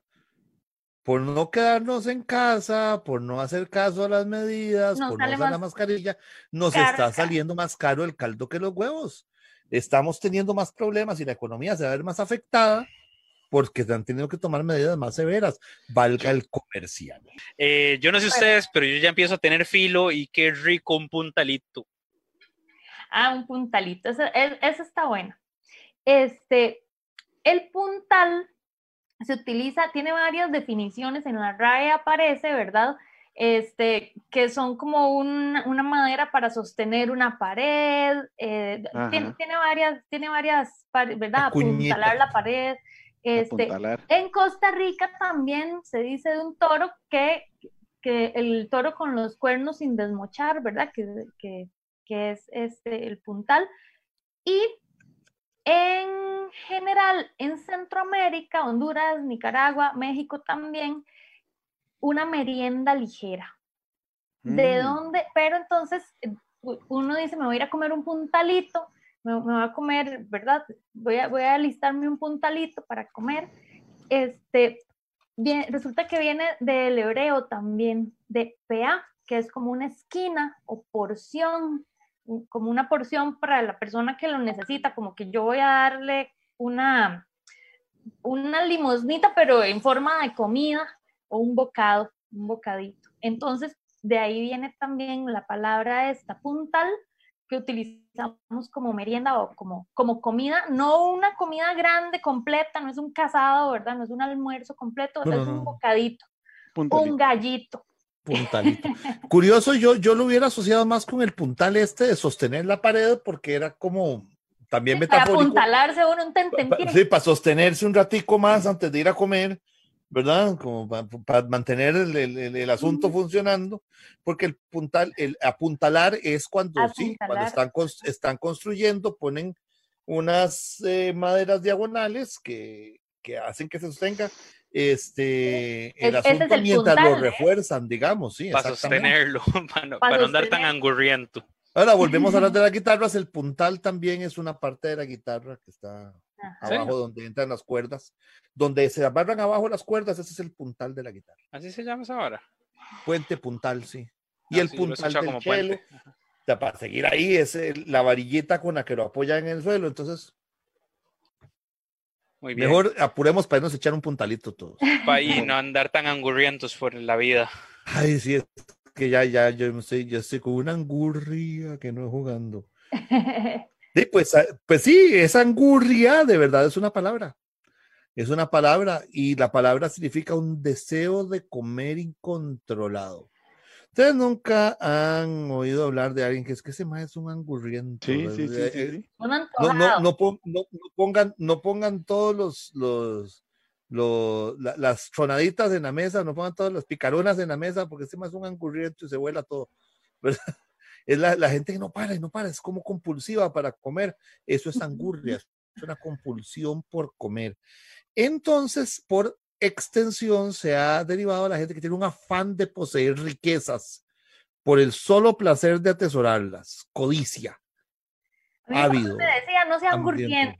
Como que no estuviera pidiendo, pidiendo cosas. Exactamente. como un chiquito normal que pide, quiero un helado, y ahora quiero esto, y ahora quiero lo otro. y- No, y, y Ajá. sí, y, y- y- y- y que ve que le están dando algo a otro y se pone en fila de una vez y hace carita. Ajá, no Es- sea angurrienta. Eso es Entonces sí exactamente. existe Esto viene el- de ahí. el- el- el La angurria es una condición que es una compulsión incontrolable por comer, que se Ah. extiende entonces a ser un angurriento porque ese quiere todo lo que tienen los demás, cosas, es un ajá. angurriento porque quiere toda la plata que tienen los demás, es un angurriento porque no puede ver este, que el otro esté bien porque él ya quiere estar bien, entonces se- convierte en una actitud negativa. Ok, no, no, no pueden disfrutar el bien ajeno, eh, el, el bienestar ajeno, tienen que tenerlo ellos. Es Entonces como el compadre del domingo 7. Exactamente, como el compadre huecho rico. Dicho sea de eh, paso, los invito a que sigan las lecturas dramatizadas en la página de Ubieta el Musical en Facebook, donde tenemos eh, de mi proyecto este Transmedia, eh, con el elenco del largometraje musical Ubieta y la muerte, lecturas de los cuentos de mi tía Panchita, donde salen un montón de estas palabras. Mm, Excelente. Em, también pueden em, buscar a Amaral Sánchez para escuchar su proyecto Lectureando, donde lo escucharán Muy pues, leer eh, cuentos costumbristas costarricenses. Quería leer un par de comentarios aquí. Marco nos manda a decir, imagínese, imagínese decir en el aeropuerto, es el contexto, jarabe de cola, van a pensar otra cosa. Y eh, Los respecto a lo de Angurriento, todo, sí. eh, sí, los mexicanos. Y eh, Doña Irene nos manda a decir que Angurriento es un glotón, en efecto. Y pues yo personalmente me gustaría ir espantando la mula para ir a comernos un gallito, pero vamos, eh, por, Con el gallito primero. vamos con el gallito primero. Bueno, vieras que este gallo, hay, hay varias, hay varias este, opciones, va- varias, varias teorías que de dónde vienen. Sí, Una de tantas dice que este, proviene de las reuniones que hacía don Rafael Iglesias, ¿verdad? Que fue Iglesias con Y, que fue el presidente de Costa Rica del 894 a 1902. Entonces, Dos periodos. Ajá. Entonces, a él se le conocía como el gallo, porque tenía, o el gallito, el gallo o el gallito, porque tenía una nariz así pronunciada, ¿verdad? Entonces, Un hombre muy guapo, muy guapo era. sí, sí, en ese, en ese Es que era, entonces, es que era familia, entonces dicen que por ahí. nos ¡Qué conocen. necio! en ese entonces, aunque las elecciones no eran por voto directo, igual los candidatos tenían que, que hacer este proselitismo y tenían que hacer campaña para ganarse eh, a los electores. Entonces, durante los meses anteriores, organizaban como unas visitas a sus partidarios, lo que hacían eran como reuniones en los barrios. cierto. Entonces lo que decían es que poquito antes de las elecciones se le organizó un acto público en, en, la casa de un conocido que quedaba ahí entre en la isla, ¿verdad? Entre el río Tiribí y el María Aguilar. Y entonces le organizaron, como digo, una, las cocineras de ese entonces hacían como unos, unos gallitos, ¿verdad? Ponían una tortilla con frijol molido, las doblaban, las hacían dobladitas y le ponían un granito de frijol, ¿verdad? Como para, como era el gallo, se les ocurrió que era la campaña y que eso parecía un gallo, y entonces dicen que de ahí salió el nombre, ¿verdad? Que esa, esa, es, esa es una de las teorías. La otra teoría. Perdón, para, para meterle entonces la cuña en esa teoría, esa, yo realmente nunca escuché nada de esa leyenda hasta em, cuando, cuando Aguizote sacó una versión más moderna de su menú, eh, pusieron esa anécdota. Entonces, para los que no conocen Aguizotes, eh, pues, pidan, porque los más tienen Express todavía, tienen una excelente eh, selección de gallos y son gigantes. o sea, son unos gallotes. El para, diciembre, el para diciembre es el favorito mío. Cartaquito campeón es bien bueno, man. Eh, ah, pero sí. están chiquitos, pero es bien sabroso también. está, está el, el, corrupto, el corrupto, puro es una grosera, puro chorizo. ¿sí? ¿Cómo no? Mae, eh, tienen el cocorí para los que comen, para los que comen mariscos, si les gustan el cocorí es buenísimo. Yo tampoco Muy bueno. el cocorí, todo el mundo dice que es así brutal con camarones y una salsa de coco caribeña, así que ah, bueno, ya me está dando hambre, mae. La verdad es que Huizotos vende unos, unos gallos bien buenos y me pareció genial cuando la, en el menú la sección de gallos viene antecedida por esta historia que nos acaba de contar Nane. Yo, francamente, o sea, hasta ahí fue que escuché por primera vez que el nombre nuestro del gallo tenía una asociación política, eh, de la campaña de, Rafael Iglesias. Sí. Bueno, esa es una. La otra, la otra, teoría es que viene nuevamente de, la cultura judía que estuvo en el país y del ah. hebreo galio, L-H-O, que significa gajo, porción, bocado. Opa. Entonces hay, hay ahí dos, posibles significados. Para los que no nos no están en Costa Rica, no son ticos y nos escuchan de otro lado, por si acaso llegara a pasar, de un gallo es nuestra versión de un taco, ¿verdad? Eh, es poquito más informal, si es que eso es posible. Entonces sí, sigue siendo una tortilla, por lo general de maíz, y hasta lo que le dé sus capacidades físicas de otra vara. de sostener ahí. hasta lo que le dé su integridad estructural de otra vara. Ajá. Y le pueda pegar un mordisco, por cierto, la técnica adecuada de sostener el gallo en posición vertical y girar la cabeza, y no al contrario, ¿verdad? Este... Sí, así es. Porque si haces así, se te cae todo. Eh, también hay gallos hechos en hoja de lechuga para los veganos. no, también la tortilla de maíz es para los veganos, pero el que quiera evitar los carbs, la versión keto es una hoja de lechuga. la versión keto es una hoja de lechuga. No, sí, Lolo. Eh, Entonces, del, del, del, del hebreo. gallos keto. También. Del hebreo también. Del hebreo, bebos. Más, antes de espantar la mula, eh, eh, desde la edición anterior hemos estado pues aprovechando este espacio de contarles por qué decimos muchas expresiones, también para decirles por qué nombramos eh, algunos lugares. Y para el día de hoy, don Deivo nos quería contar acerca de el barrio México. ¿Por qué se llama así este barrio de nuestra capital? Del barrio, del barrio de la familia de mi mamá. Sí. Madre, ¿sabes qué es lo vacilón? Yo no sé si la gente nos escuchó en el capítulo anterior, pero ¿se acuerdan que hablamos de don José Luján, que era gobernador de San José, al que la gente de Barrio Luján le hizo un pequeño truco? buenísimo. Le hizo un pequeño truco para, eh, para ganarse su favor. Pues resulta que tiempo después, siendo todavía don José Luján gobernador de, de, de San José, él tenía un origen mexicano. Entonces hubo un grupo de entusiastas que querían hacer un barrio, desarrollarlo en la zona, eso sería hacia el oeste, noroeste de la ciudad de San José. Y eh, ¿qué decidieron? Dijeron, ah, ¿sabe qué? A don José Luján, si usted le llega con algo ahí que le guste, él le apoya, porque se hizo muy partidario del barrio Luján. Ah, pues resulta que entonces, eh, como sabían que don José tenía origen mexicano y tenía antes, eh, bueno, Ah. mexicano, le, le dijeron que iban a hacer un barrio Le pasaron la dedicado- brocha. dedicado a México, al país de México. Entonces, bueno, una de las cosas interesantes que heredó el Barrio México es la arquitectura. La arquitectura de Barrio México es eh, muy Ar- característica porque fue en el momento, de nosotros- estamos hablando de los años 1920, eh, el, el- lenguaje arquitectónico que estaba en boga en ese momento era el, el- Art Deco.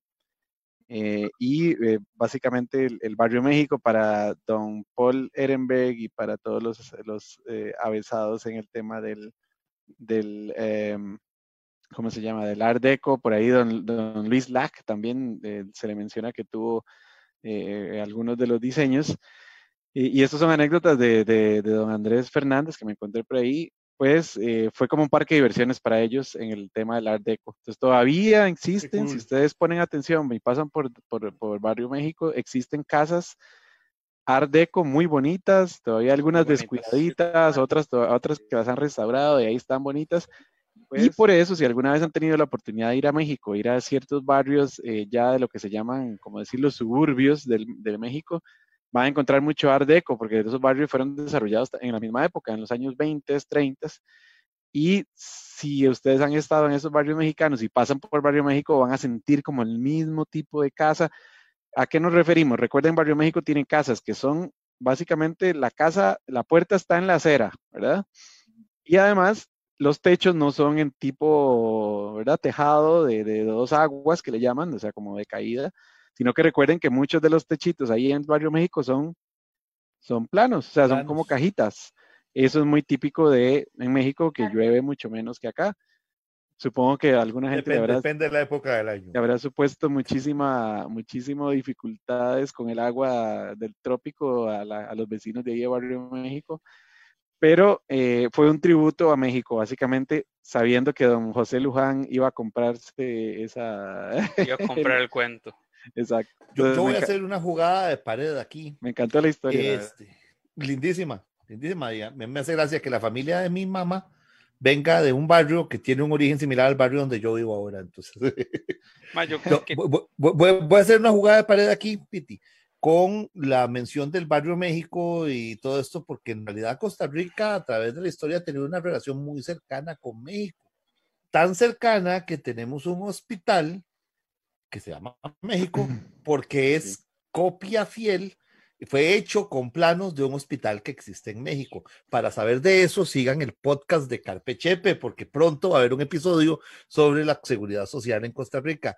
Sigan todos nuestros espacios porque estamos tratando de rescatar eh, la historia y la cultura de nuestro país en general y de nuestra ciudad en particular. Una pequeña pausa solo para contarles que los episodios de la seguridad social ya salieron. Son el episodio número 15 y el número 16 por si no los han escuchado. Eh, quería, quería comentar, tengo una, una amiga em, alemana, chilena, que eh, pues, su formación es, es, es arquitecta y me hizo un comentario, pues realmente no lo investigué, tengo que ser sincero, pero me llamó mucho la atención cuando ella me mencionó que y resulta que el, el Art Deco fue un, un estilo arquitectónico muy de las élites, o sea, fue, era como, como se, ve- se veían en otros eh, Claro. países de América Latina, en Nueva York. en barrios muchísimo más eh, adinerados o de mejores posibilidades, mientras que Barrio México era un barrio más de corte popular.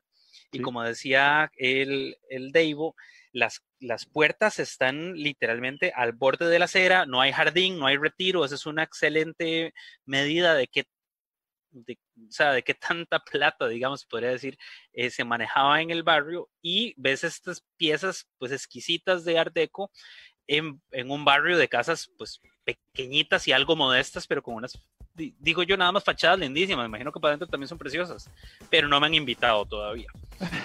Eh, ahora vámonos Mi- a mi fam- otro. Mi familia tenía una cuadra, o sea, mi bisabuelo era poseedor de una cuadra de casas de alquiler ahí en Barrio México y por aquellas costumbres de inclinar el codo, como dijimos al principio, de todo lo perdió. Pero, este, eh, he de y además por los años en que estamos hablando, he de pensar que es de los fundadores de Barrio México, porque, eh, sí, claro, don Carlos Luis nació si no me equivoco, como en 1901 o 2. O sea, en la época en aquel se hizo eso y era el gremio de zapateros, había muchos zapateros. Muchos zapateros ahí. No era maje. Habrá empezado siendo un maje y por maje, por maje vendió todo por una cochinada para seguir Eso tomando sí. Pero eso, eso sí es otra historia. Eso sí lo comprueba. Quiero darle la Eh, bienvenida a mi amiga Marlene que se unió, dice que tarde, pero aquí estoy aunque sea para agarrar la colita. No, ya la colita se la perdió porque ya hablamos del sirope de cola. Pero, pero Abrazo, llegó al final del programa. Más, eh, ahora sí, pasémonos a otro barrio completamente burgués, mae, y es el del barrio Toya. Nani, cuéntenos. Ajá. El barrio Toya, este, bueno, le debe su nombre, su apellido a la familia Otoya. Estos no son de origen mexicano, de origen peruano. Don Francisco Otoya Seminario Correcto. Llegó a Costa Rica en la década de los 1870 y luego adquirió esta finca que es lindante al río Torres, al, no- al noroeste de San José. Decidió establecerse ahí, en la ciudad noroeste. Noroeste sería Noreste. por tierra dominicana. Ah, no, Noreste. noreste. Entonces. No, noreste. Y entonces, bueno, es- es- él decidió establecerse ahí y entonces lo empezaron a conocer este, a esa zona como el potrero de los Otoya.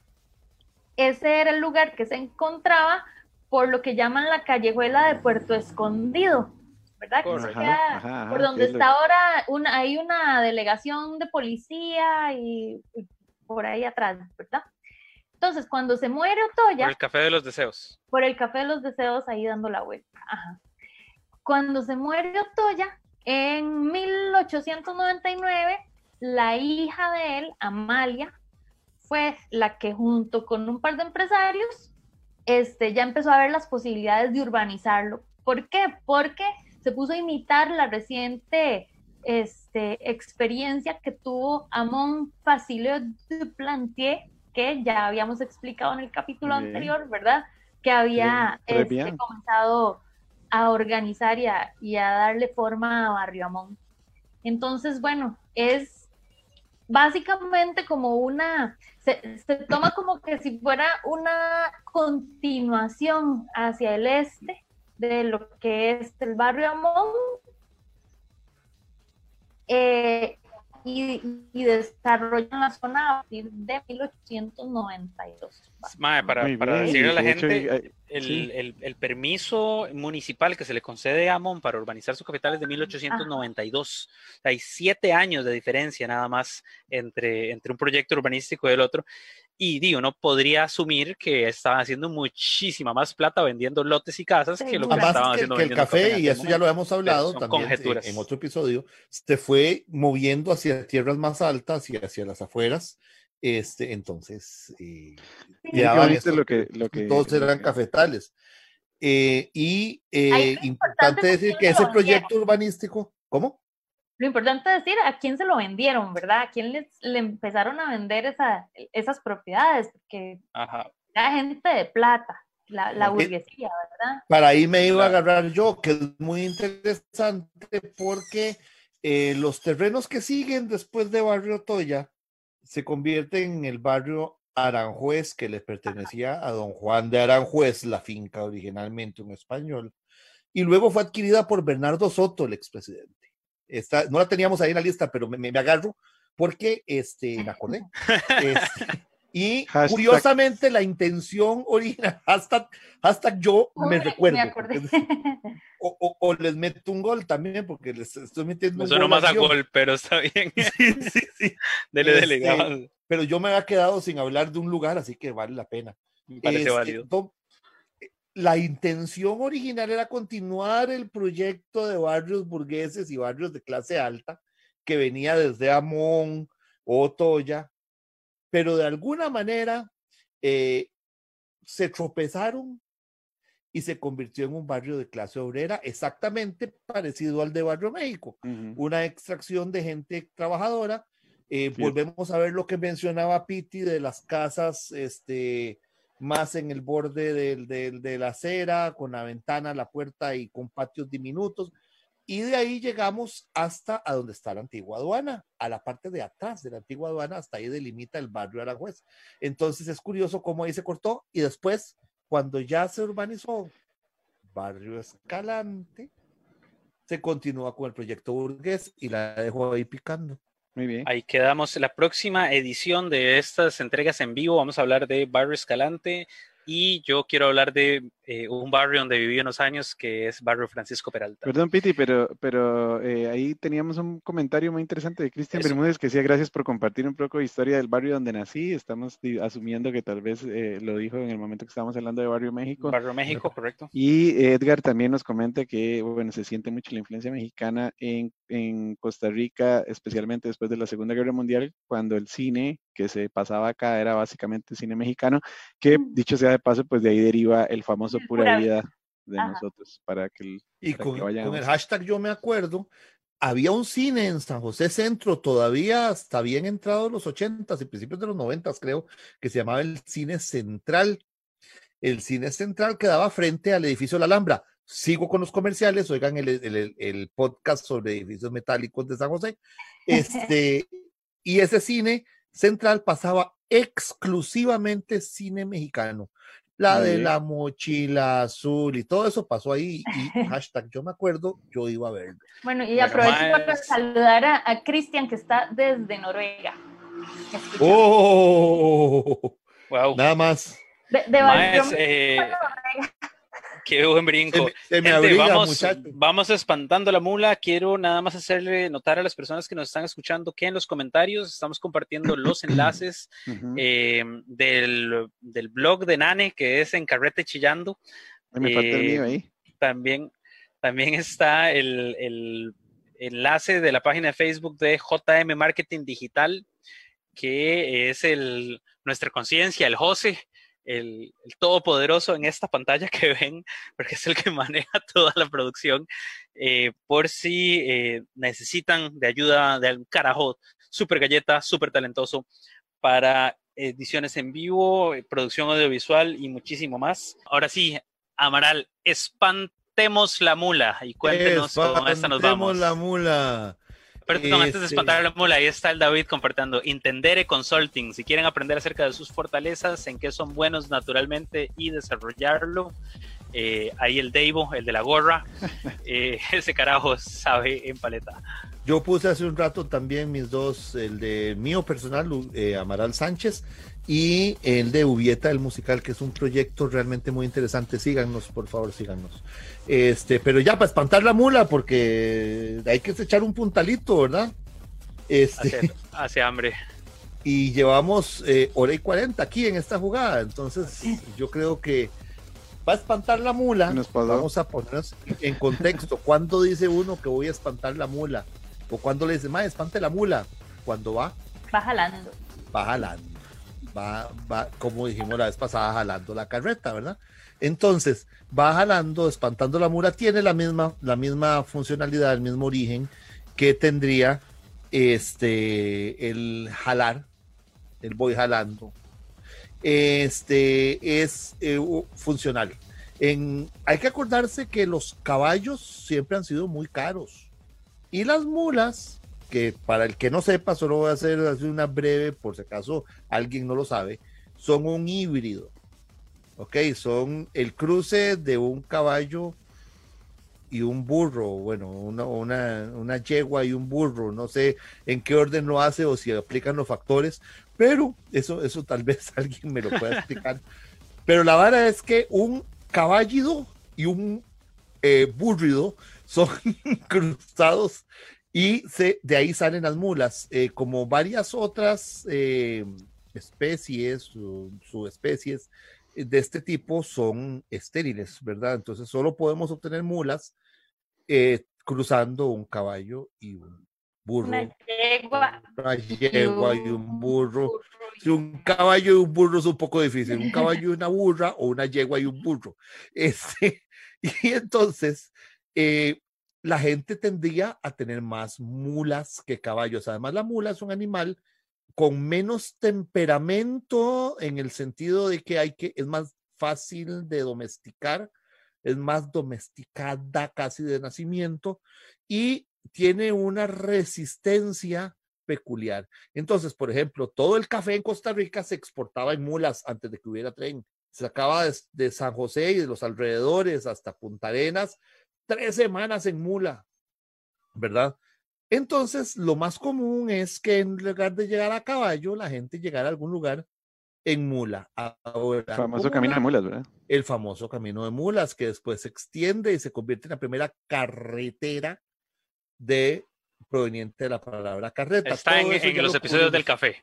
Todo eso ya lo cubrimos para seguir haciendo los, los, eh, los, los eh, comerciales. Bueno, resulta que así como heredan la fuerza y la resistencia en alguna medida del caballo, heredan la terquedad del burro. Los burros, a veces, cuando no les da la gana irse, no les da la gana irse. Más y las mulas... que un burro en lancha. Exactamente. Entonces, eh, de repente uno se montaba en la mula y la mula no jalaba, no quería ir a ningún lado. Entonces había que espantarla. Había que pegarle un susto para que la mula saliera corriendo. Entonces, eh, de yo ir a espantar la mula, quería decir, me voy a ir para la casa. o si no, madre, ¿sabe qué? Espante la mula. Váyase de aquí. O si no, ese madre le espantaron la mula, o sea, lo echaron. Entonces viene del temperamento de los animales. Y es cuando ya las habían espantado a las mulas, ¿verdad? Con absolutamente toda propiedad, iban a galope.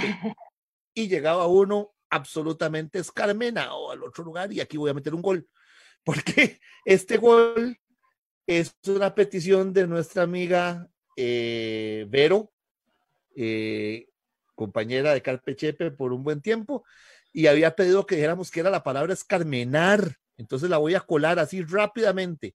Escarmenar es otra palabra que se usa más extendidamente y viene significa desgreñar, alborotar el cabello, despeinar, y viene del latín ex y carminare, cardar. Cardar es el proceso por el cual yo desenredo la lana de los animales para poderla convertir en hilos y tejer. Entonces, si está cardado, está carminado, está bonito, bonito ordenadito, y está escarminado, o descarmenado o escarmenado está absolutamente Ojo este comentario. Ojo este comentario que nos manda Dani Araya. Se, se ríe. El que me queda. Con razón el de la caja, que aclaro, el episodio que grabamos es de la seguridad social en Costa Rica, no solamente la institución de la caja, había bastante que investigar. Dice, duró cinco horas, llevan 20 minutos jalando. Vamos a Chile, casi media hora intentando despedirnos. Eh, fuerte abrazo, excelente programa, un gran abrazo al Dani Araya hasta San Carlos. espérense, voy a meter un gol rápidamente. Otro, Otro gol. ¿Se acuerda que cuando, cuando cuando hay una mujer muy grande y muy, muy bonita, muy grandota, se le dice una mulona. Ahí va una mulona. Resulta que la mulona, eso es, un, es, un, término usado y, se trajo de que la gente que en San José existía una cervecería que se llamaba la cervecería Traube y estaba allá en el bajo, cuando uno pasa ya de la ULACIT, de la, de la Universidad de ULACIT y empieza, baja ahí, empieza a subir hacia, hacia San José Centro, hay un bajo, ahí, ahí estaba la, la cervecería. Imagínense esa cuesta, había que subirla toda la cerveza desde ahí a, distribuirla. Pues ellos compraron unas mulas que eran grandísimas y muy bonitas. Entonces la gente empezó a usar el término, mira, esa chavala parece una, una mula de, de la traube porque era muy grandota. Entonces el famoso término mulona viene de las mulas, de las mulas de la Traube, que eran súper grandes. De hecho, hay unas fotos que Chino nos había compartido donde la mula de verdad le llegaba al carajo como, por la Y para eso les tenemos dos episodios de la historia de la cerveza en Costa Rica que saldrán muy pronto, los pueden buscar en Spotify. Eh, vamos espantando la mula nosotros, quiero leer los últimos comentarios. Em, por un lado tenemos a Alejandro de los Ríos diciendo saludos chicos. Eh, échenle algo de culinaria de Costa Rica en algún programa más adelante. Ay, que sí, qué es bueno. escuchar a cuatro ticos hablar junticos.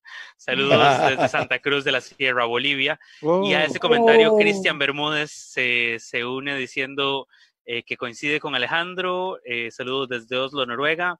Oh, oh, oh. Puras a priora, dice aquí. Todos los los goles todos los Bueno. goles, no Yo, todos los goles se metieron en el final. Eh, Daniel eh, León nos preguntaba a quién le vendieron en Amón. Vamos a hacer un episodio solo del barrio Amón como para poder ahondar, e- ahondar en Ah, eso. Eh, les dejo Igual el preámbulo de que Lo mencionábamos existe- la vez pasada, se lo puse ahí.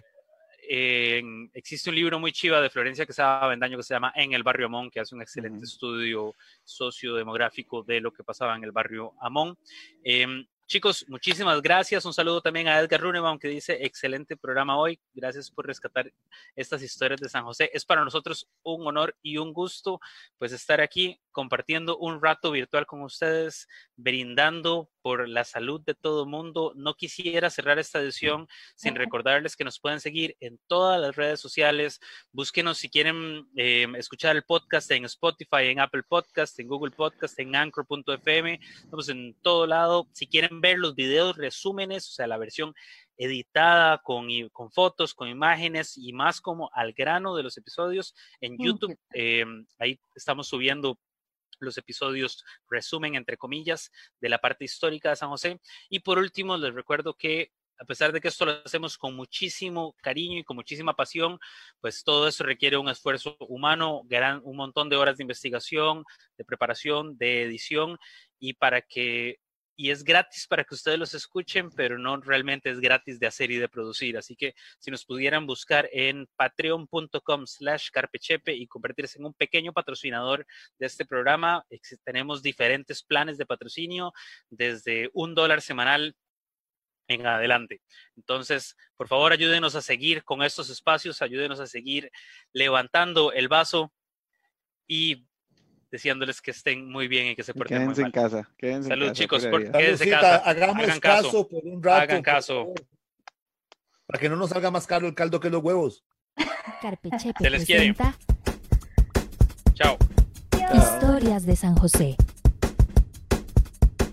Conocerás más sobre la ciudad donde vivís, su historia, sus personajes, datos curiosos y algunos de los secretos mejor guardados de nuestra capital. Historias de San José, una producción de Carpechepe.